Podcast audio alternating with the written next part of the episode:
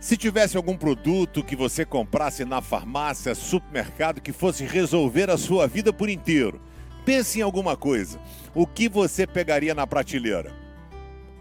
Amor, alegria, perdão, com certeza você pegaria a paz. A gente tenta encontrar paz nas mais variadas opções da vida. Tenta encontrar paz às vezes num recanto, num refúgio, num sítio, numa casa de praia, às vezes num bem, no imóvel, numa viagem, mas a gente não consegue encontrar a verdadeira paz. Jesus, chamado de príncipe da paz pelo profeta Isaías, diz em João 14, 27. Preste atenção no presente que ele deixa com você deixo a paz a vocês.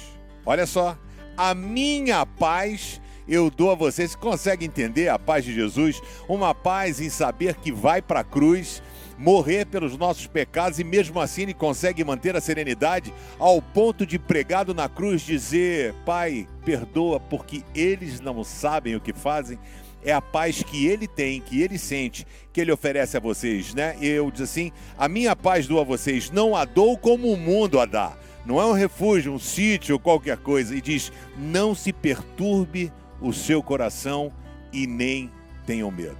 Você não vai ter ansiedade, um coração perturbado, medo, se você aceitar receber a verdadeira paz, a paz de Jesus. Que a paz de Cristo seja derramado em abundância sobre a sua vida, sobre a sua casa, sobre a sua família. Que Deus abençoe você. Obrigado pelo seu carinho em estar assistindo agora o Pense.